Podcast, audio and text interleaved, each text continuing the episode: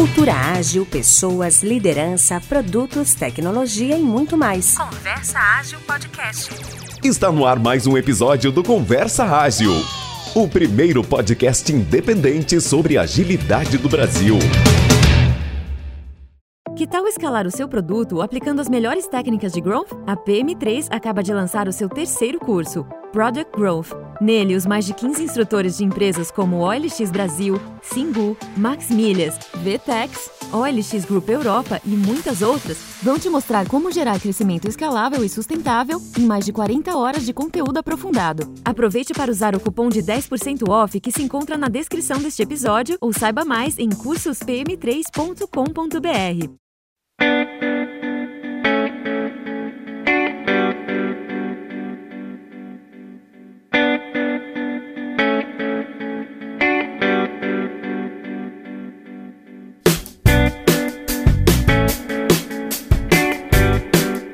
Olá, ouvintes! Muito boa tarde, bom dia, boa noite, boa madrugada para quem tá com insônia escutando Nossa, a gente. Ô, pode acontecer. É, uma, é um, a gente também. É, é, o, o Conversa Ágil ele é recomendado para qualquer momento, né, gente? Pra você acordar, para você dormir, de repente, a gente tem para todos os gostos. É e aí vocês aí. já ouviram a voz aqui incrível do meu parceiro, careca de podcast, Odair Bonin. E aí, pessoal? E aí, ouvintes, tudo bem? Beleza, Renato, com você? Opa, tudo certo. E hoje estamos aqui com um convidado ilustre, Tiago Beluff. E aí, pessoal, tudo bem? Boa noite. Boa. Bom, Tiagão, a gente vai conversar um pouco aqui sobre estratégias para startups, né, que estão começando agora. Deve ter muito caminho interessante aí, de repente não tão simples assim, né? De, uhum. de, de, sacar. Antes de qualquer coisa, eu queria que você se apresentasse um pouquinho para os ouvintes, explicasse um pouquinho da sua trajetória. Legal, tá bom. Bom, meu nome é Thiago Beluf, na verdade a maioria das pessoas me conhece por Beluf, né? Tem muito Thiago no mundo aí, então é legal procurar um nome meio diferente. Às vezes eu nem atendo é mais por Thiago, quando me chamo de Thiago eu nem viro mais a cara.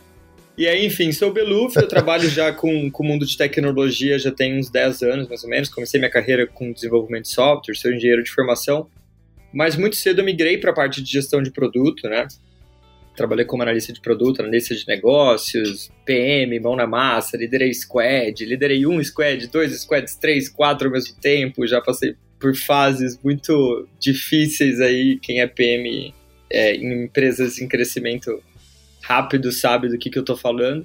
E aí, depois de passar por esse período é, de alguns anos aí de contribuição individual, assumi algumas lideranças, mas sempre dentro de equipes de produto, né? Grande parte da minha carreira foi na OLX. Na OLX eu passei desde PM de um squad, quando o OLX tinha 5 squads, e saí da OLX quando o OLX tinha 60 squads, uma estrutura com mais de 50 gerentes de produto. Lá dentro ajudei é, a amadurecer a parte de dados voltado para tomada de decisão em produto, criamos uma área de operações de produto. Então, a LX foi a minha grande escola, lá eu consegui fazer coisas de natureza muito diferente. Na LX foi onde eu fiz grande parte da minha carreira de produto, mas recentemente uhum. é, eu decidi que trabalhar com empresas pequenas é o que eu gosto mesmo, né?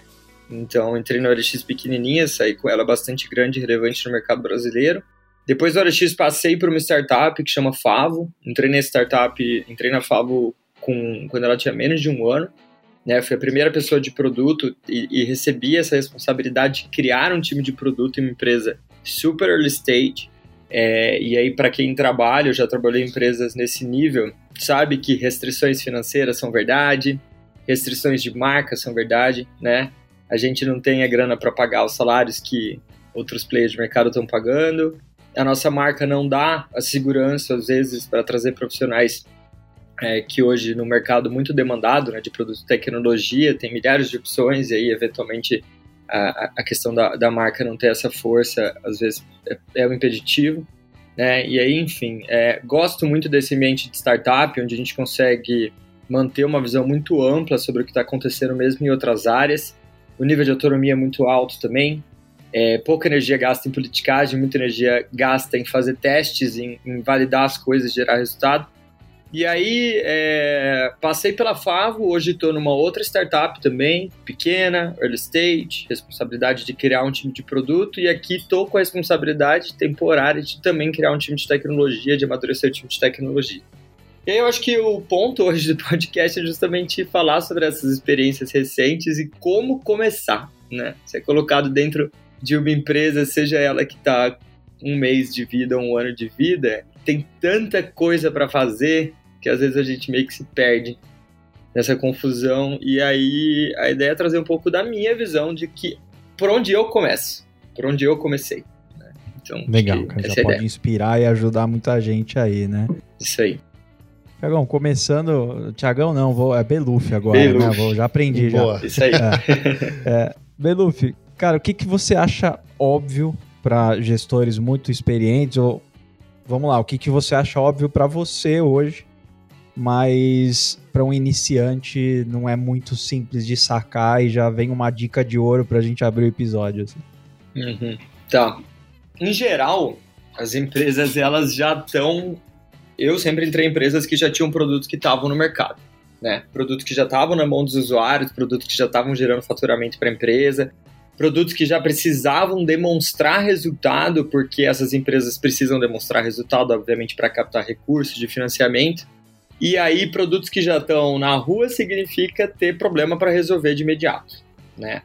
É, uma liderança, ela precisa, obviamente, garantir que esses problemas imediatos, críticos, vão ser resolvidos, mas se ela focar exclusivamente no curto prazo, a gente não vai conseguir criar né, a base, a condição para que a empresa possa dar de fato o próximo grande passo ou os próximos grandes passos. Né? É, um erro que eu cometi na Favo e que agora eu estou tendo a felicidade de dizer que eu não estou cometendo na UMI foi que essa visão de curtíssimo prazo ela, ela me distraiu. Né? Eu entrei na Favo metendo muito a mão na massa, literalmente ali participando de uma data, escrevendo história, conduzindo cerimônia, né, extremamente envolvido ali na execução, e aí eu, como ser humano, num tempo finito, não consegui colocar energia suficiente para pensar em questões estruturais. É, fui fazer isso meses depois de ter entrado. E aí o que, que não andou enquanto eu estava focadíssimo na execução? Não andou contratação, né? Não andou o desenvolvimento das poucas pessoas que eu tinha na equipe, né? Então, é aquela questão do ovo da galinha. Se eu não conseguir trazer gente para resolver o problema de imediato, bom, eu resolvo. Mas se eu só resolvo problemas imediatos, eu não consigo trazer gente.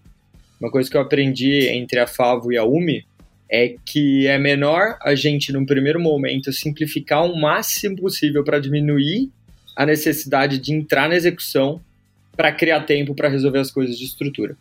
Então, acho que esse é o primeiro ponto. Não se, não se deixe iludir pelas 30 mil mensagens do Slack dizendo que existe sim um bug e que você precisa resolver esse bug. Sim, você precisa, mas talvez ele não seja a coisa mais prioritária para fazer no primeiro momento, né? Acho que esse foi um aprendizado legal aí. Parece óbvio, mas não é. É muito fácil se deixar levar, né, Beluf? Exatamente isso. Boa, show de bola, Thiago. Ops, Beluf. É... uma, uma pergunta, assim, você... É, você falou contratação, né? Aí vem uma pergunta aqui. Uh, eu vejo muito, assim, as pessoas trazendo pessoas que já conhecem, sabe? Assim, essa questão de ter sempre um grupo de pessoas é, trabalhando juntos e tal. Você vê, vamos dizer assim, benefício nesse, nesse modelo de assim, já conhecer as pessoas e, e tudo mais? Porque às vezes você conhece a pessoa, você já sabe que ela às vezes pode, sei lá, não ser resiliente bastante. Eu sei Sim. que pode passar por um momento difícil e tal. Sim. Não, cara, assim, para trabalhar em startup early stage, você tem que ter certas características e gostar de, de certas condições de trabalho, né? É, ou conseguir lidar com elas, assim. E, e, são, em gerais, características muito difíceis de avaliar no processo seletivo. Você chegar para qualquer candidato e tentar avaliar a capacidade de resiliência dele em lidar com um ambiente que tem pouco processo, que muda muito, que a liderança ainda é inexperiente, que o próprio produto ainda não tem tanta, tanta maturidade, a pessoa obviamente vai falar que ela está apta a fazer isso, mas na prática, quando for colocado lá no momento de pressão, talvez ela quebre. É trazer pessoas que você já viu exercendo postura resiliente, obviamente compensa qualquer processo seletivo. né? É, então eu acho que o caminho da indicação era um caminho super óbvio. É, muitas empresas, quando trazem as lideranças, as poucas lideranças boas, se beneficiam muito pela rede de contato dessas lideranças, né? É super comum esse tipo de movimentação e eu acho que ele é muito pragmático. Ele resolve o problema e ele resolve o problema de um jeito extremamente eficiente. Outro desafio de contratação também é que se eu trago um candidato que nunca ouviu falar da minha empresa, e isso é verdade para a maioria das empresas early stage, cara, a minha empresa hoje ela tem uma operação em Manaus, né? Então, se você mora em Manaus, talvez você já tenha ouvido falar da UMI. Se você mora em São Paulo, você nunca ouviu falar da UMI. Nunca teve contato com a marca da UMI. Nunca vai receber um post do Instagram da UMI.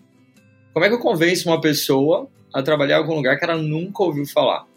Eu convenço ela hoje porque ela veio trabalhar comigo e ela já trabalhou comigo antes. Então esse vínculo pessoal, ele compensa às vezes uma insegurança em relação, por exemplo, à marca, a, ao fato da empresa ser pequena, às restrições de capital, etc. Então acho que sim, isso tem que ser exploitado. Em relação networking tem que é pragmático. Ah, sensacional. Agora sim, realmente assim, o papel das pessoas, ele é claro desde o início, assim, ou as pessoas vão entrando e vamos fazendo o que tem que ser feito e de boa? Cara, eu, eu gostei da expressão. Os ouvintes não vão sacar, não, não, não tem o vídeo, mas a expressão que o Thiago fez quando o Odair fez essa pergunta foi muito legal de ver.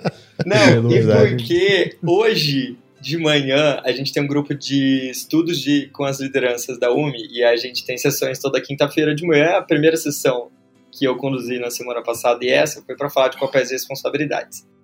É, eu fiz um trabalho de consultoria antes de fato aceitar né, entrar como head de produto tecnologia na UMI e, num primeiro momento, gerar um diagnóstico é o que precisa ser feito e parte desse diagnóstico veio de as pessoas não sabem muito bem o que estão fazendo aqui, mas estão sendo cobradas para entregar o resultado do trabalho delas.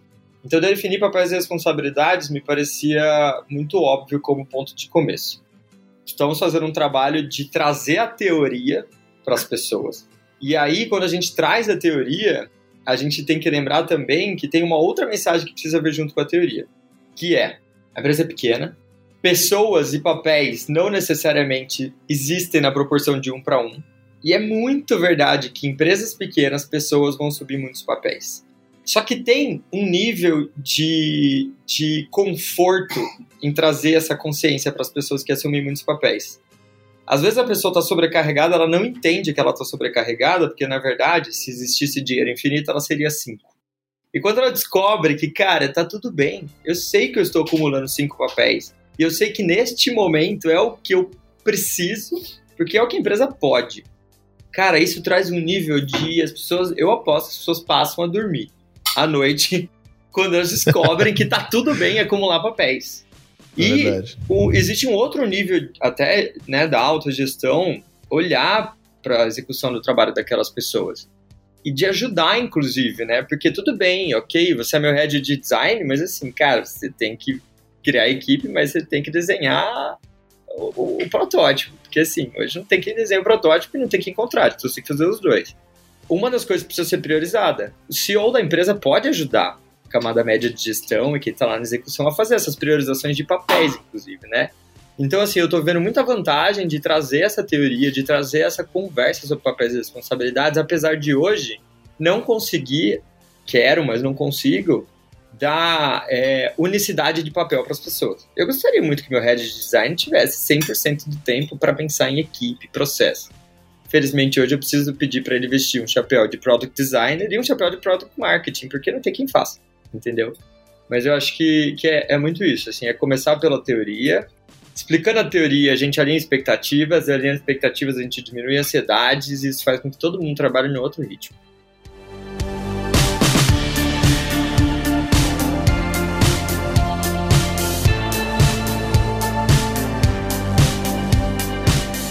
Queria falar assim, como é que. Como lidar com essa pressão do início, sabe? É, sei lá, se, se, Porque assim, imagino que existe uma expectativa altíssima, assim, no começo das coisas, né? Então, tipo, como é que a gente.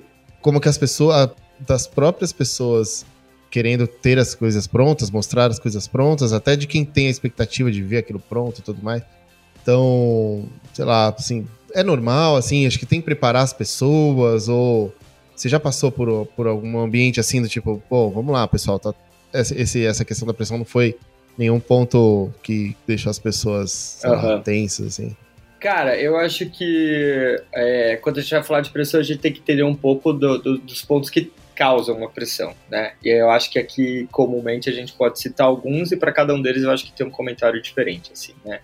Um ponto que causa pressão, e que é muito comum em uma empresa que, que cresce muito rápido, é, com poucas lideranças, é, e, e, super natural para uma empresa que precisa aprender qual é o mínimo produto que funciona para o mercado, né? Qual é o mínimo produto que tem product market fit. É, é, muito erro, tentativa e eventualmente algum acerto até que essa empresa se estabilize em um produto que de fato entregue valor, que, que, que vai receber aportes, etc. É, muita coisa feita, né? Muita coisa feita em paralelo, muita coisa feita de maneira desordenada. É, eu costumo dizer que nos primeiros anos da empresa é onde surgem os clandestinos. Aquele scriptzinho que um desenvolvedor fez para resolver um problema pontual e que resolveu uhum. tão bem que ele virou parte do produto oficial. oficial. E aí, esses clandestinos eles se pulverizam igual o Gremlin. Você joga uma água num scriptzinho, de repente um scriptzinho vira um scriptzão difícil de manter, que quebra toda hora, é. um scriptzinho vira outro, porque essa prática é bem adquirida e tal. E aí, moral da história: muitas coisas para manter com um time pequeno. É, grande parte do time passa a ter menos capacidade, menos tempo para investir em evoluir o produto, ou seja, gerar funcionalidades novas que vão trazer valor e atingir os resultados, os incrementos de resultado. Ou uhum. então começam a, a, a entrar numa areia movediça de questões operacionais, né?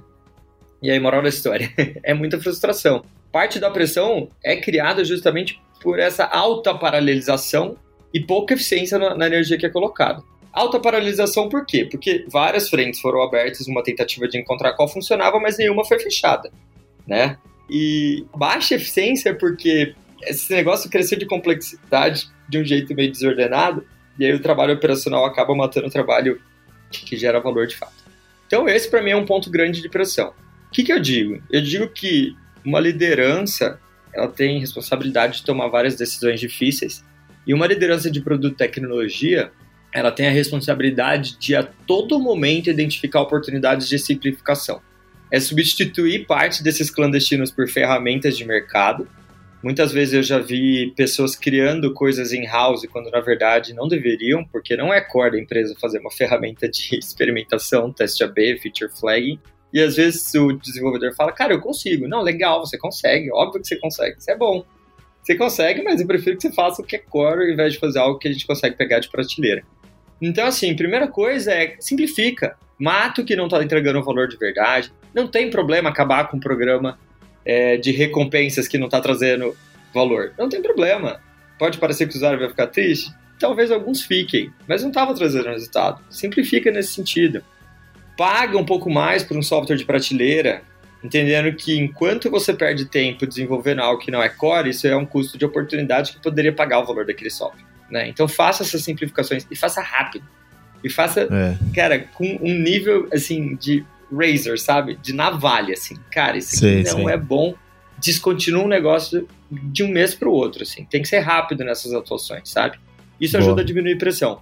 Uma outra fonte de pressão que tradicionalmente eu vejo, é... e isso é muito legal porque é algo que eu vou falar. Eu aprendi num artigo que foi lançado em 1967, se não me engano. E que ele é tão foda que ele é válido até hoje, em 2021. Né? Eu não sei exatamente quem agora, mas é um artigo que chama Evolution and Revolution. Basicamente, esse é o título. Tem um subtítulo ali embaixo que eu não vou lembrar, mas o que, que ele disse? É, é o artigo de uma pessoa, de um grupo, na verdade, que olhou para várias empresas de portes diferentes e observou como é que essas empresas cresceram no tempo. E aí viu que, dependendo do tamanho da empresa, essa empresa, conforme crescia, passava a apresentar disfunções. Alguns sintomas passavam a acontecer. E aí, na tentativa de mitigar esses sintomas, essas empresas passavam por períodos de revolução. Elas mudavam. Elas eram obrigadas a mudar, do contrário, elas morriam. E o que o artigo diz, que o artigo mostra de uma maneira muito didática e muito poderosa, é de que empresas de mesmo porte, independente do, da indústria que elas atuam, independente se elas são de tecnologia ou não, em 1967 não existiam empresas de internet, é. né? Então, Sim, enfim, é, vários segmentos, né? Exato, vários segmentos não existiam, mas isso é muito verdade. Exato, vários segmentos não existiam, mas isso é muito verdade. E aí a primeira crise que acontece entre a fase 1 e a fase 2 é o que eles chamam de crise de delegar, né? Olha. É quando o CEO não tem mais a capacidade de tomar todas as, as decisões ou entrar no detalhes das decisões e ele precisa começar a delegar. CEOs que não conseguem fazer isso vão para um modo de atuação que a gente chama de comando e controle. Né? Ah, e aí o modo de comando e controle é o seguinte: eu preciso trazer um middle manager, né? Então hoje tem o Bertier, que é o CEO da UMI, eu sou responsável por produto, tem um designer lá na ponta, preciso entregar uma tela uhum. para a gente poder construir. Modo de comando e controle é o CEO manda eu fazer uma solução, eu mando o designer fazer, o designer faz, faz o produto e tal. Né? E Nem isso gera uma pressão. Quê, né? Nem sabe por quê. Né? Nem sabe por quê. né? E assim, o CEO morre de, de. Ele não dorme. Ah, sim. Porque ele tem que se preocupar com a tela que está sendo feita lá embaixo. O designer não dorme, porque o CEO tá todo dia perguntando que dia que sai, sem entender, na verdade, que existe um processo para aquilo. O middle manager uhum. não dorme, porque foi contratado para fazer um troço que ele não tá fazendo, ele não tá fazendo produto. Tá recebendo uma uhum. ordem, tá propagando, né? É então, é, essa crise de delegação, ela é, na minha opinião, assim, um, um ponto muito forte de, de causa de pressão, sabe? Muito bom, cara, muito bom, muito bom mesmo. É isso mesmo, né? Da onde o pessoal soubesse o tamanho do telefone sem fio de fazer essas, essas, esses pedidos. Assim. É. Coloquem um artigo, depois eu passo o artigo para vocês, a gente pode colocar manda, manda link e tal. É uma leitura assim. poderosíssima, muito legal. Bom, maravilhoso, cara. Ô, Beluf, eu queria puxar aqui contigo de a gente comentou de trazer pessoas, né, para as startups e tal. Só que hoje a gente entende que tem uma competição meio absurda, né, dentro dessa área de tecnologia como é que a gente compete, né? Se a gente começa uma startup assim, como que a gente compete com esses salários altíssimos, é, uma estabilidade CLT, etc. Né? E, e, como que a gente puxa essa galera? Eu entendi a parte do contato, acho que é super bacana quando alguém ali te conhece, tipo, daí chega e fala, ô Renato, Sim. chega aí que tá bacana aqui, né, etc. Mas e a parte salarial, parte é. de, de, estabilidade mesmo, né? É, competição alta aí. Nossa, competição altíssima. E agora, eu tava falando com um cara ontem, enfim, um cara que empreendeu muitos anos e fez uma empresa de tecnologia. Uhum. Ele falou: hoje, engenheiro, engenheiro custa em dólar, né? Porque ainda mais agora com a pandemia, essa questão do, do, do trabalho remoto mais, é, mais aceito. É, engenheiro custa em dólar, mas PM custa em dólar também, designer custa em dólar. Todo mundo de produto e tecnologia hoje está muito caro. E aí, uh, falando das coisas né, já que a gente falou um pouco de trazer pessoas que você conhece, porque a relação de confiança é algo que deixa elas mais confortáveis de vir, eu acho que esse é um ponto. Outros dois pontos que não são financeiros, mas que eu acho que vale falar antes da gente entrar na questão mais financeira, é, cara, uma visão de produto que seja compelling, né, que seja que faz brilhar os olhos, né? É, em geral, as pessoas falam, puta, mas como que eu vou ter uma visão de produto se eu ainda não tenho um profissional de produto? Uma empresa não consegue nenhuma rodada de investimento se essa visão de produto não estiver muito bem estabelecida na cabeça do CEO. Se esse CEO tem a capacidade de contar ela de uma maneira que faz brilhar os olhos das pessoas, aí isso não é verdade sempre. Mas se não é o seu CEO, provavelmente então faça o trabalho de tirar isso da cabeça dele e contar essa história de como é que você vê a empresa resolver um problema muito legal para a humanidade, né? Então acho que ter uma visão de produto é, forte e bem comunicada, cara, tem gente que vai trabalhar por grana, mas tem gente que vai trabalhar por causa também. Principalmente quando a gente fala de pessoas de maior senioridade, são pessoas em que, tipo, dinheiro, não, não dizendo que as pessoas não buscam remuneração adequada, óbvio que elas vão buscar. Você não vai pagar uma micharia para quem é super sênior, porque a pessoa não vai vir. Mas não é só o dinheiro que vai completar a equação. Uma causa, eu hoje tô na UMI porque eu acredito muito na causa da empresa. Isso para mim é fator determinante para escolher o lugar de trabalho. Uma outra coisa que, em geral, é algo que a gente consegue fazer sem um custo direto financeiro e que a maioria das empresas não fornece pode ser um diferencial, é uma visão muito clara, assim, de carreira, tá? É muito legal poder organizar isso quando uma equipe é muito pequenininha, porque conforme a equipe cresce, essas definições ganham complexidade porque precisam ganhar. As primeiras definições de carreira dentro de uma empresa elas podem ser muito simples, né?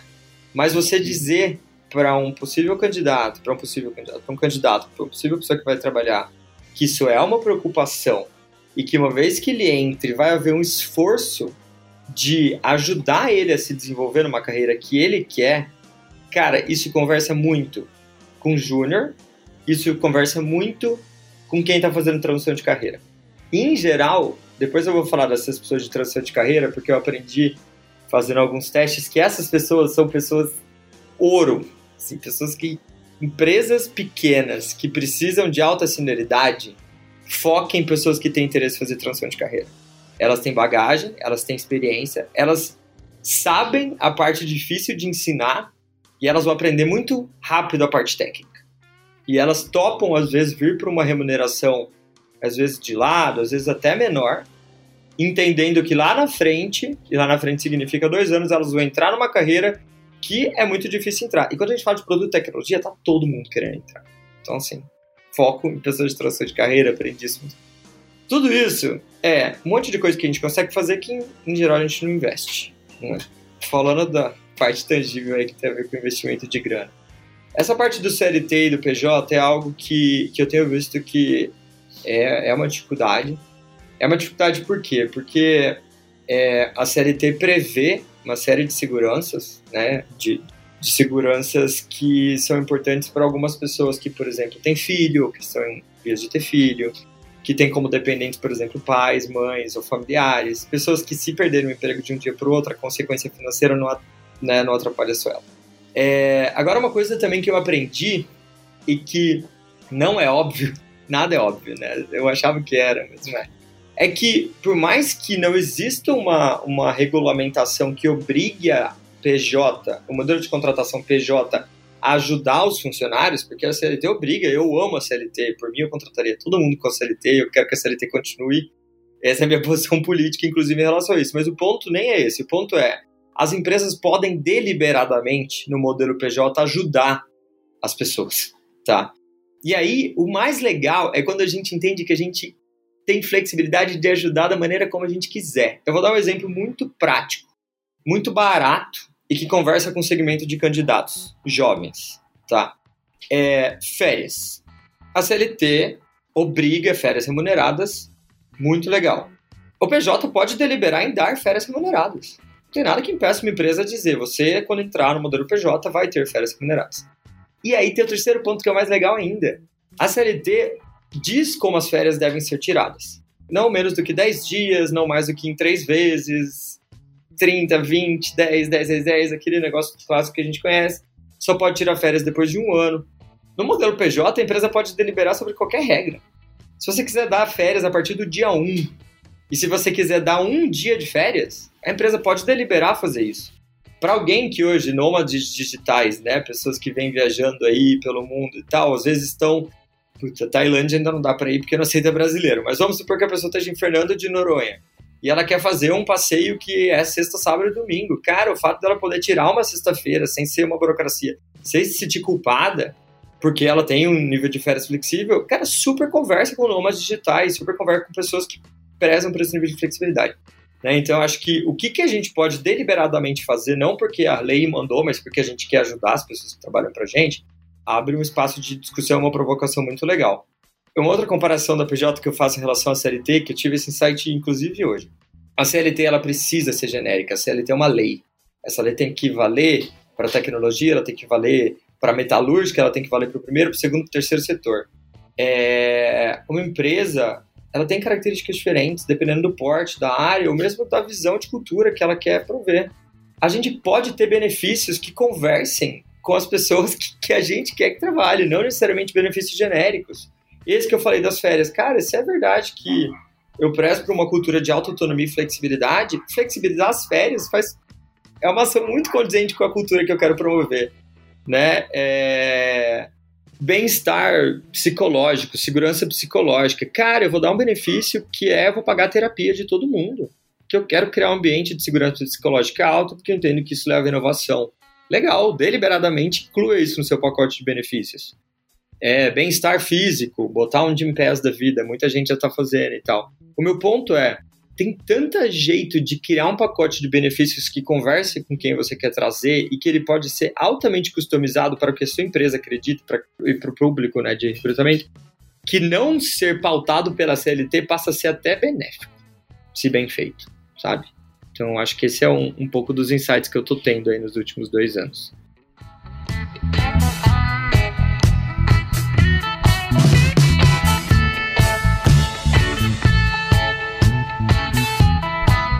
Pô, cara, demais mesmo, assim, porque com toda essa linha que você traz, assim, é, é, você tem muitas pessoas para essas oportunidades mesmo, né? Uma questão de propósito. Conforme você foi falando, eu fui lembrando de pessoas que eu conheço que chegaram num determinado momento de carreira, senioridade altíssima. A pessoa falou: não, meu propósito, eu quero me conectar a um produto. Sim é, comprar o propósito desse produto e com ele até ele ficar grandão, etc. Exato. Eu conheço algumas pessoas que.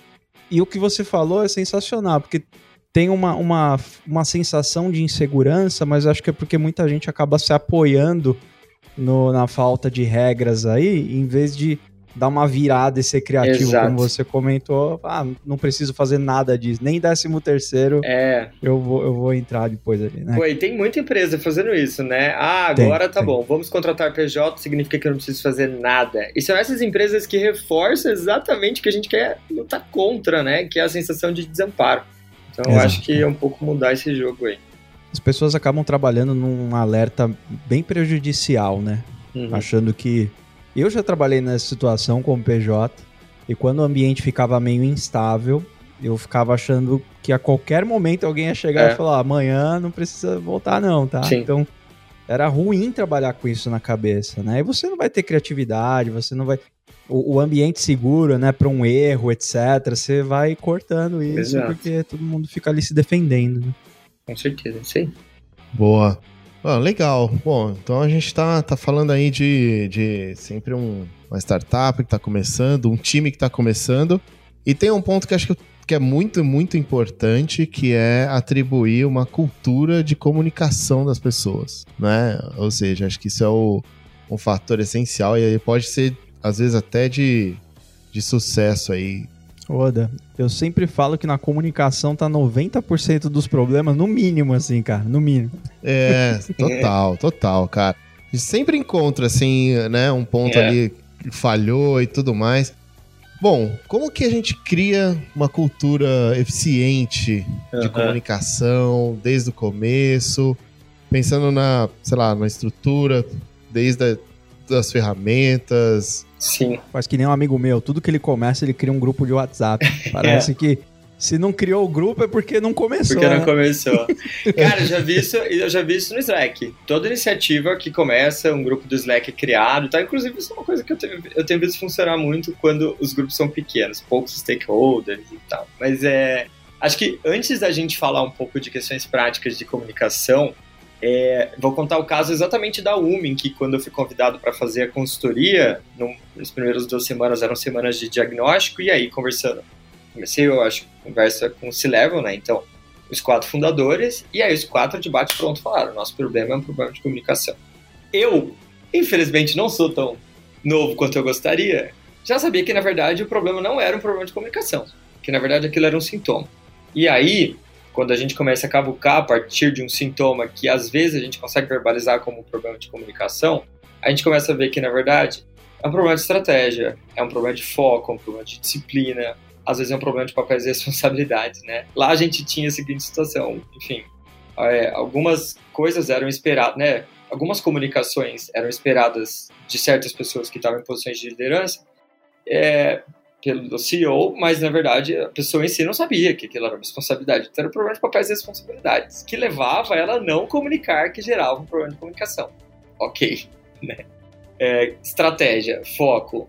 Se você paraleliza e abre milhares de frentes e as pessoas precisam se afogar na execução, é óbvio que elas não têm tempo para dar um passo para trás e pensar assim, cara, como é que essa informação precisa fluir para a gente garantir uma real cooperação? E aí, de novo, a falta de foco leva a um acúmulo de de execução que tira tempo para que a gente foque em comunicação. Né? Então, acho que só esse, essa tensão que às vezes comunicação é só um sintoma, não é a causa. Mas, mesmo assim, criar um bom fluxo de comunicação é estritamente necessário, né? É uma coisa que, principalmente agora, com esse trabalho full remoto, eu tenho visto é que a gente precisa criar muitos ambientes ou situações em que as pessoas possam falar de coisas que não sejam pré-programadas, né? Não sigam só uma pauta, né? E às vezes é, são coisas básicas como se você trabalha em fuso horários diferentes, entender que você precisa conciliar esses, esses fuso horários para as reuniões de time, pode parecer bobo, mas tenha certeza absoluta que a pessoa que está acordando às 6 da manhã para fazer uma daily às 7 vai falar menos do que a que está fazendo a daily às 10. Né? Coisas básicas como isso. É... Abrir uma 5 minutos de uma reunião com small talk, sabe? Com papo furado, assim, de como é que tá a vida, falar do clima. Nossa, isso muda tanta coisa, cara. É verdade. Abrir a câmera para as pessoas verem cria um nível de empatia que a gente perdeu com essa ah. coisa do escritório. Mas eu nem vou entrar tanto nesse ponto. Outro dia, Beluf, eu tava fazendo um papo super sério aqui com uma galera que trabalha no meu time. Só que a gente acabou antes. E sabe aquela sensação de. O que aconteceu, cara? Eu vou ter um espaço de agenda hoje. Em vez é, de a gente desconectar. É, o é, que, que eu faço? Eu nunca passei por isso, né? E é. agora, né? Vou pedir é raro, ajuda. Né? É muito raro. Mas aí a gente um olhou pro outro, em vez de desconectar, vamos falar bobagem um pouco aqui? Vamos. Puta, cara, foi os 10 é minutos delícia. mais gostosos do dia ali. É a gente perde, né? A ausência de escritório perde isso, né? Então, ah, assim, total. eu acho que é a base dessa empatia, assim, cara, faz a comunicação fluir muito melhor. É conflitos. Você tem uma reunião em que você precisa ter uma discussão, essa discussão, se você tem empatia com outra pessoa, vai, vai, vai fluir de maneira muito mais eficiente, assim, né? Em termos de ferramenta, cara, é, eu acho que poucas ferramentas, não pulverizar tantos canais de comunicação, né? É, uma coisa que tem me pego de surpresa aqui na UME é que, basicamente, eles aboliram o uso do e-mail. Eu me sentindo um velho, porque eu mando e-mail. E minha caixa de e-mail não tem é e-mail. Tipo mandar uma carta hoje. tipo, mandar uma né? carta. e aí eu fecho o dia e falo, caramba, minha caixa de e-mail está zerada. Aí quando eu vou olhar para o Slack, tem 60 threads. Porque, é, enfim, é. o uso da funcionalidade thread no Slack, e aí toda comunicação assíncrona é feita no Slack. O e-mail, basicamente, ele não existe. Cara, é maravilhoso ser centralizado. É, né? é. Cara, isso é, é, legal, legal comentar sobre isso. Eu trabalho assim hoje também. Eu ninguém usa e-mail. E aí criam-se as threads. É. E eu fiquei pensando do. Isso tem o um lado positivo, e eu fiquei pensando um lado negativo, que é aquela questão de é, medo de perder alguma coisa. Acho que Sim. tem até um acrônimo para isso, né? Que é o FOMO, Fear FOMO. of Missing Out. Nossa, loucura do Slack, né? Você fica olhando o dia inteiro ali e fala, é, não, Deus, vai acontecer uma Você olha uma thread que às vezes já tá, sei lá, na vigésima... É. Sabe, alguém já, já, já falou um monte ali, você nossa, cara, vou, vou ler desde o começo, assim, eu vou, vou perder alguma coisa e tal. Isso, é. isso pode rolar também dependendo do nível. Um desafio muito legal, inclusive, para a galera de Slack de produto, né? Porque eu acho que o ponto de diferença entre, por exemplo, Slack e e-mail é um pouco a gestão das conversas e a granularidade como as conversas são feitas, né? Você não bate papo no e-mail, você bate papo no Slack. Uma thread Verdade. do Slack, ela é uma thread conversacional total. Você pode Sim. ter 10 mensagens, cada mensagem tem ali uma média de 10 caracteres que é Ah, beleza, ok, entendi. Vamos lá. Três mensagens. Sim. No e-mail, o, o, acknowledge ele não existe, basicamente, né? Você manda um e-mail para fazer um follow-up muito explícito. É, verdade. Então, assim, é, a quantidade de informação que você precisa processar no e-mail é diferente do Slack, granularidade menor, enfim. São questões para entender. Acho que o ponto aqui não é criticar o Slack ou né, falar usar um ou outro. Mas uhum. é, cada ferramenta vai ter um pró e um contra, dependendo da característica do time, vale usar. Mas pulverizar é ruim, né? Tem uma equipe comercial é, que usa Skype, né? tecnologia no Slack, e aí os old school eu aqui no e-mail, puta. Acho que isso é pior do que tudo no Slack com, com 10 mensagens. É verdade, tem razão. É. Aí você não sabe nem de onde vem a é. mensagem, né? Você eu já trabalhei com uma galera que a tecnologia usava seis canais diferentes, assim, Nossa. assim, cara. Era. E, e às vezes, você ia ver, Beluf, tinha um e-mail com a mensagem, aí tinha três canais de, de WhatsApp Três é grupos com a mesma mensagem do e-mail, aí tinha Slack. E, mano, se abrisse o Zoom, ia ter alguma coisa no Zoom. É, era uma loucura inacreditável. Assim. Nossa. Eu ia pirar. Já é pirou muito, né? é muito. É, é, o, o, a ação que a gente tomou lá foi, galera, desencana do WhatsApp, é. esquece esse troço. Não... Até porque mistura também, né, Belo? É. Fica um negócio muito mais pessoal e dá uma sensação de não tem horário. Você me responde que, cara, o WhatsApp é linha direta sempre, né? Cara, eu tenho celular corporativo agora, eu só uso ele pro WhatsApp da empresa. pra nada. eu não uso pra nada. Porque eu não quero meter no meu, não. É, é isso não, mesmo, cara. Caminho sem volta, inclusive. Caminho sem volta, é demais. É. É, e aí a gente Legal. foi cortando os canais, até porque fiz um cálculo bem simples, bem bobo assim. Mas você pega a quantidade de pessoas, multiplica pela quantidade de canais, putz, cara, é. É, o número aumenta muito rápido, assim. Né? E esse é o tipo de coisa legal, assumir o controle quando a equipe é muito pequena. Porque, uhum. por exemplo, né, diminuir o número de canais para uma empresa que tem 500 pessoas, caramba, é um trabalho homérico de anos. Né? Se você Verdade. já começa com uma convenção de que, galera, Slack, nessa convenção de uso de threads, etc., o negócio cresce a partir daí, isso não tem problema. Né? Então, resolver o quanto antes eu acho que é legal. É, é, é nascer certo, né, Belo? É. Porque uma coisa que você vem comentando desde o início, que eu achei muito legal, é assim: é, a gente pode ser levado para pressão, e aí você se desorganiza e vai lá para um tiro curto, porque essa desorganização vai tirar sua velocidade muito rapidamente, né? Por falta de organização. Sim. E, e aí, cara, para você correr atrás ali de novo e, e recuperar e e mudar a cultura, aí o esforço é muito grande, né, cara? Então é nascer redondinho, bem organizado, né? Uhum. É, com certeza, é isso aí. Né? Sim, sempre que possível. É, sempre que possível, nem sempre vai ser, né? é. né? com certeza.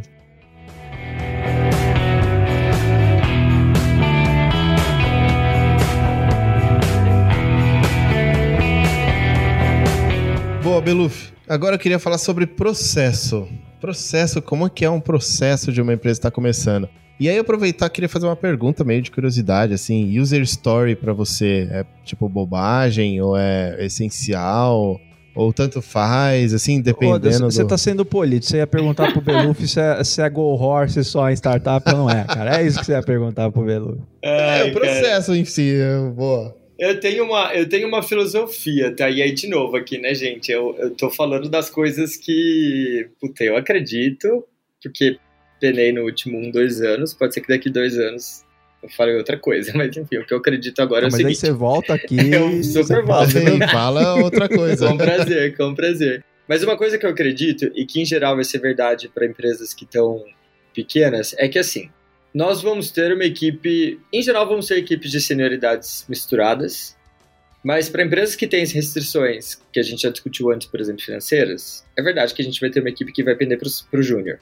Quem vai ser sênior na estrutura vai ser a alta liderança, que é justamente a liderança que tem que garantir que no final do dia aquele troço funciona. Mas quem está lá na linha de execução, em geral, vai ser júnior. Como eu falei, hoje, por exemplo, eu tenho um PM que é um engenheiro que eu tô treinando como produto, o cara nunca fez produto na vida, tá estudando, tá lendo Inspired agora, tá fazendo curso, enfim. É, tem um cara de transição de carreira, um cara muito bom, como profissional também nunca fez produto. E aí, o que que, qual é a minha filosofia em relação ao processo? Minha filosofia em relação ao processo é que estabelecer um processo e usar as ferramentas para representar esse processo ajuda a educar no dia a dia, inclusive, essas pessoas. É um treinamento. Se eu estabelecer um. Se eu uso, eu uso Gira. Eu estabeleço um workflow no Gira que eu fiz o setup. Eu estabeleço um formato de história no Gira. Eu optei por usar história e eu digo lá, cara, os campos de uma história são esses. Quando o Cassiano, que é o ex-engenheiro, quando o Rafael, que é o cara de transição de carreira, é, vão criar uma issue, eles são condicionados a pensar sobre pontos que eu pré-estabeleci como importantes. Eu, como uma pessoa que já fez produto antes, certo? Então, assim, eu gosto de aplicar o mínimo de metodologia porque ela serve não só para organizar, mas ela serve para treinar. Né? E aí as ferramentas te ajudam a fazer isso. É... Hoje eu tenho um conjunto de metodologias que são, digamos assim, a minha V1 de processo. Né? Então eu acredito sim em história para camada, né, que eu chamo de tática operacional, que é traduzir o que a gente precisa construir como uma instrução para engenharia eu gosto de usar um conjunto de história e BDD. Na história, eu, de maneira muito sucinta, levo o foco para o usuário e conto qual é o problema dele, o que, que eu quero resolver em termos de solução. O BDD me ajuda a mapear quais são os cenários de exceção, né, quais são os cenários de atenção que, que eu preciso para complementar o que a história traz. E, e, sempre um link muito claro com os artefatos de design, seja um fluxograma, um wireframe, um protótipo, qualquer coisa que a gente tangibilize a solução em fidelidades diferentes. Basicamente, essa, essa é a tríade de coisas que, que uma história. São as metodologias que eu, que eu coloco como primeiras para se usar quando a gente vai fazer uma passagem de bastão para engenharia, né? É, algumas outras metodologias que eu gosto. Tem, tem, tem um material que eu posso até deixar um, um diagraminha, cada e depois a gente coloca junto, que é quando eu vou subir um pouquinho, eu gosto muito de, quando a gente vai falar de estratégia, de traçar uma árvore de problemas. E eu acho que a árvore de problemas, né, o Problem Slash Opportunity Tree, é o nome da metodologia, é uma outra que, em geral, eu gosto muito de usar, porque ela ajuda a gente a retomar o foco no problema. Então, sair daquele, daquele modo de tive uma ideia no banho, vou implementar a funcionalidade, ou meu CEO mandou, vou fazer isso aqui porque copiei do benchmark X, e dar um passo uhum. para trás e voltar para o problema. Às vezes a gente constrói uma árvore de oportunidades e problemas com histórias, com soluções que já estão tipo até na rua, mas é só para garantir que, cara, naquele processo de simplificação, putz, se eu não consigo associar um problema àquela feature, pronto, mata a feature. Então, assim, essa é uma outra metodologia que eu gosto muito de usar. E ela ajuda a gente a ter os problemas mais próximos da causa e menos do sintoma. Porque uhum. o exercício legal da árvore de problemas é que você vai descendo o nível de problema, né? Você começa com um problema vago e genérico, que às vezes, na verdade, é um conjunto de problemas, e vai chegando até questões mais tangíveis. Você sai mais de um sintoma, algo vago, para algo mais tangível, fácil de resolver, que você consegue resolver mais rápido. Então, assim, é muito básico o conjunto de metodologias que eu começo a aplicar quando eu entro numa empresa, que são basicamente essas. Mas sim, eu acredito em história, acredito em BDD, acredito em em metodologias bem usuais aí. Acho que se bem usadas, elas não são burocracia, não, elas são muito úteis. É. Acho que é uma questão de usar na medida, né? Uhum. Assim, é, é muito em torno do problema, muito para organizar o que está acontecendo ali, né? Que da mesma forma que tem gente que chega com as soluções de produto prontas, tem muita, muita gente que chega com o processo pronto, né? É. E vem com o processo gigante. Não, aqui vai ser assim, 22 etapas e não sei o quê. E e o teste. Cara, calma, né? Nossa. Vamos solucionar isso aqui primeiro e depois vai aumentando aos poucos conforme a necessidade, né? Máquina pesada, né? Não precisa de uma máquina tão pesada em geral. Exatamente, né? exato. Exatamente. Sim. Agora, o, o Beluf, assim, eu entendi quando você, quando você falou de papéis e responsabilidades, etc. Mas e estrutura de time, cara? Assim, pensando num começo também, eu e pensando em startup, eu penso em algo bem enxuto mesmo, assim, né? Eu pensei lá, pouquíssimas pessoas, né? É. Mas nesse momento faz sentido pensar em estrutura de time, algum modelo organizacional uhum. já, ou ainda não é o momento disso? Concordo super com você que times enxutos e alto foco, né? Uhum. É, usando, inclusive, acho que o quanto a gente conseguir é, usar de early validation, de validação barata sem precisar construir código, cara, é ali que a gente tem que investir mais tempo, experimentar, falhar, errar, até a gente passar para engenharia, dado que o tempo de engenharia em geral ele é muito precioso, escasso, né? Então, é, enfim, pensar em, em, times mais nesse sentido e trazer um processo que, que exploite essa parte da, das validações baratas, né? Mas assim, em termos de estrutura de time, né? É, quanto menos times, mais fácil vai ser reajustar alguma mudança na estratégia. É mais fácil você comunicar uma mudança da estratégia, menos é, fontes de informação para a gente usar para consolidar na estratégia, né? Tipo, a informação flui sempre de um PM, o PM ele pode entrar no processo de estratégia de ponta a ponta. É mais fácil você envolver um PM do que você envolver 10 PMs para montar uma estratégia de alto nível e tal. E eu acho que tem um outro ponto também, é que às vezes precisar multiplicar muitos times pode ser um sintoma de uma falta de foco, uhum. né? É, então, empresas que falam, cara, para resolver o meu problema eu preciso contratar mais engenharia, eu já fico uma pulga atrás da orelha. Eu acho que, na verdade, o seu problema é um problema mais de estratégia, mais cara, de foco e menos de contratação. Né? É, escala com pessoas, né? Sempre é, com pessoas. Mas peraí, é o caminho mesmo? É, não quer é abrir mão mesmo. de nada e aí diz que uhum. recrutamento é o problema, o mercado está saturado, os valores que estão altos. Não, meu, seu problema é base, seu problema é um problema de estratégia. Sim. Né? Mas assim, em relação a time, cara, eu gosto muito do, do formato de times multidisciplinares, eu gosto de ter eles desde o início. É, a gente às vezes é inclinado a fazer um formato de pool, porque puta, só tem um designer, mas eu consegui contratar oito engenheiros. Sei lá porque o processo de engenharia foi mais rápido. Alguém uhum. trouxe dez engenheiros da empresa anterior e vieram dez engenheiros de uma vez. Ah, então tá uhum. bom. Então o designer agora vai trabalhar como pessoa compartilhada entre dois squads. Ferrou as coisas, né? É, prefiro trabalhar aí com times multidisciplinares. E para compensar algumas competências, cara, no curtíssimo prazo, puxa seu gerente para ser técnico, né? Se você uhum. só tem um designer, cara, o head de design é vai isso, ser né? técnico. Né? Ou em situações muito específicas, cara, contrata de fora. Traz, contrata de fora não, contrata uma consultoria. Né? Eu uhum. odeio ah, contratar ah, consultoria, eu odeio contratar consultoria. É. Mas, por exemplo, para fazer uma integração de Google Analytics. Uhum. É, às vezes você pega uma pessoa mais especialista ali, né? Né? Topo é, contratar um cara por dois uhum. meses para fazer um trabalho de base e fazer um handover. Legal, tá uhum. tá bom. Pode ser também, entendeu? Uhum. Um trabalho de design. Puta, tem que desenvolver uma ferramenta interna. Cara, tá bom, contrata uma agência de design aí que, que faça um design de produto legal, não uma agência de mídia, né, obviamente. Uhum. É o ideal, não acho que é o ideal ter time interno, ainda mais para questões de produtos são melhores, mas para alguns produtos, às vezes, que você pode errar um pouco mais, que não vão para a mão do seu usuário final e tal. Quem sabe seja uma possibilidade, né? Então são opções aí de curto prazo para formação de time. E, cara, hoje eu tô com um time na UMI e tô amando. Ele tem um PM, um designer, alguns desenvolvedores, mas eu tô conseguindo ajudar o time a toda hora olhar para os próprios processos, treinar o time com calma. Então eu tô, eu como liderança tenho tempo de pensar na estratégia, fazer contratações como prioridade, mas meu 20, 30% que eu tô com o time, cara, puta, toda semana a gente tem uma melhoria de time, sabe? E um time bom vai criar o próximo time bom, porque vai replicar as práticas. Sim. Né? Então, acho que menos times aí no, no início é melhor. É melhor você ter um, você tem um time de referência primeiro, é. né, cara? E aí depois muito fácil você estabelecer Replica, aquela cultura né? com, com uma complexidade muito mais controlada, né? Porque Exato. São menos pessoas. E, e, uma coisa que eu acho animal de startup assim é que o pessoal de negócio ali muitas vezes está sentado do lado ali, né? Então, por exemplo, ah, uma startup de exercício físico. Você tem um professor de educação física, uma professora ali no meio da equipe isso é muito legal. Isso é animal, né, cara? É onde nascem as ideias, onde a galera consegue ser criativa. Muito bom mesmo. Com certeza. Nossa, quando isso é possível, isso é. Gente, eu sou de produto, né? Eu, eu falo um monte de coisa aqui hum. de questão de gestão, eu amo gestão também, mas eu amo mesmo fazer produto. Nossa, essa é a hora que brilha o olho e falo, cara, eu tô na carreira certa.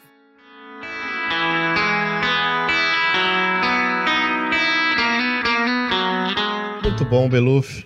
Beleza. A gente vai indo pro final. A gente sempre deixa um espaço no final. O tempo passou aqui, cara, que nem deu para perceber, né? É, Passou muito passou rápido. bem rapidinho. Rapidinho. A gente vai indo pro final e no final a gente sempre deixa um espaço, a gente chama de momento jabá. Legal. Justamente para você recomendar, você comentar, falar o que você acha que é interessante aí para as pessoas que estão nos ouvindo.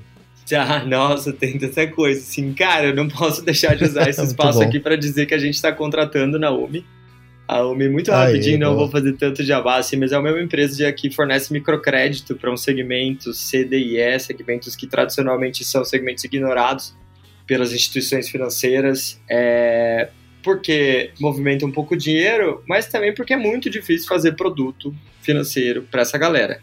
Uma galera que é, não só tem pouco acesso à tecnologia, mas às vezes até tem medo de dinheiro. Tem medo de passar na porta do banco tem medo de ser expulso do banco pela segurança e tal. E aí tem um desafio de produto que foi uma das coisas que mais me encantou, que é colocar na prática algo que eu só estudei na teoria até agora, que é design inclusivo. Cara, como é que eu desenvolvo para pessoa que tem 2G? A, a, operação da UMI hoje é em Manaus, né? É... Como é que eu desenvolvo para uma pessoa que não tem mais plano de dados quando ela entra na loja? E aí, se eu faço uma validação de telefone que depende dela receber um SMS, um WhatsApp, cara, ela não tem dados de receber um WhatsApp. O fluxo quebrou. Coisas meio óbvias assim, né? Mas pensar em design inclusivo eu acho que é uma coisa muito legal e eu tô vendo uma oportunidade grande de, de criar produtos com design inclusivo na UMI. Temos vagas de tudo, de engenharia, de todos os níveis de senioridade, de design, de gestor de produto, de gerente de engenharia, enfim, quem tiver interesse pode entrar em contato comigo no LinkedIn. Eu acho que isso, isso é uma coisa legal. E acho que outra coisa legal que eu queria usar o espaço para comentar, que eu acho que pouca gente conhece, mas muito do que eu falei aqui foi sobre organizações. Desenho de organizações, evoluções de organizações. E hoje, quando a gente pensa na, é, em equipes de produto, algumas empresas que aumentaram de complexidade as equipes de produto criaram uma área que chamam de operações de produto. Né? Inclusive, já fiz um podcast sobre operações de produto. Era uma ideia fazer esse podcast sobre operações de produto. Está muito relacionado, porque os dois falam de design organizacional, mas quem tem interesse em pensar, porque por mais que você hoje seja uma liderança de uma startup, essa startup vai crescer. E você entender os desafios do próximo passo da sua startup é super importante para você determinar o que vai fazer agora. Então, essa, essa área de conhecimento que é operações de produto é, é uma área que eu super é, recomendo as pessoas passarem a estudarem, por mais que elas não vão criar essa área agora, eu acho que aprender sobre ela é super importante. Hoje existe uma comunidade de operações de produto lançada pela galera que está fazendo isso, que eu trabalhei junto lá na OLX, mas que agora já está tocando sozinha. Tem um site, tem encontros mensais, tem o Slack, em que eles discutem questões de operações de produto. É uma comunidade muito legal para se estar, para quem tem hoje um papel de líder de gestão e que pensa em crescimento de organização. Né? Então, deixo essa referência aí também, que eu acho que é muito válida. Ó, Beluf. Pô, legal demais, Show. cara. E, e, quando você fala de pessoal ir orientado a propósito, quando você explicou a proposta né, que você está trabalhando hoje, você já foi no coração já, cara. Então é, cara. É, é, é, muito legal. Verdade. Parabéns aí pelo propósito que você está tocando. E, e, e, tem mais, né, Oda? Até comentar aqui, cara, que eu pensei que a gente ia gravar um episódio, mas isso não é um episódio, cara. Ah. Ok, ok. Cara, isso é, é um guia obrigatório para todo mundo que tá, que tá trabalhando numa startup ou que quer Pô, começar legal. uma startup. É verdade, É um cara, guia obrigatório e definitivo. Cara, e tem, tem tanto para falar ainda, né? Pena que a gente só tem uma horinha. Cara, mas legal, brigadão é pelo, pelo convite. Obrigado também, assim, por abrir espaço da gente definir um tema, né? para quem não, enfim, a gente não falou muito sobre isso, mas é, esse tema ele não veio à toa, ele veio dos meus desafios recentes e é um tema que eu particularmente escuto pouco, né? E é justamente por escutar pouco, eu fiz essa sugestão, os meninos acataram, eu adorei a ideia, vamos começar a falar, né? É, é muita coisa que todo mundo passa e, que a gente ainda não tem ajudado muito, né? Animal. Cara, muito legal. E, e a hora que você quiser fazer um episódio é, sobre a startup especificamente, falar do produto, Boa. os desafios que vocês estão é, tendo hoje sobre inclusão dessa galera. Pô, cara, é só a gente combinar a data aqui que eu já topo agora. Cara, Total. Eu Convidado vou já. adorar. Eu vou para Manaus fazer uma imersão lá 10 dias, dia 31 de agosto a 10 de setembro. Então, assim, depois do dia 10 de setembro, eu vou ter conhecimento de causa. Eu vou ter vivido no chão da loja legal. do varejo de Manaus. Vai ser muito legal falar sobre isso. Então, a gente vai bom, falar depois desse, desse, dessa imersão sua aí. Com certeza eu vou tentar buscar uma agenda e a gente vai, vai trazer esse episódio aqui para galera. Boa. Belufi, valeu, então até a próxima. Valeu, obrigado, valeu, gente. Até a próxima. Abração. Até. Você ouviu o Conversa Ágil Podcast. Confira esses e outros incríveis episódios em conversaagil.com.br. Até o próximo episódio.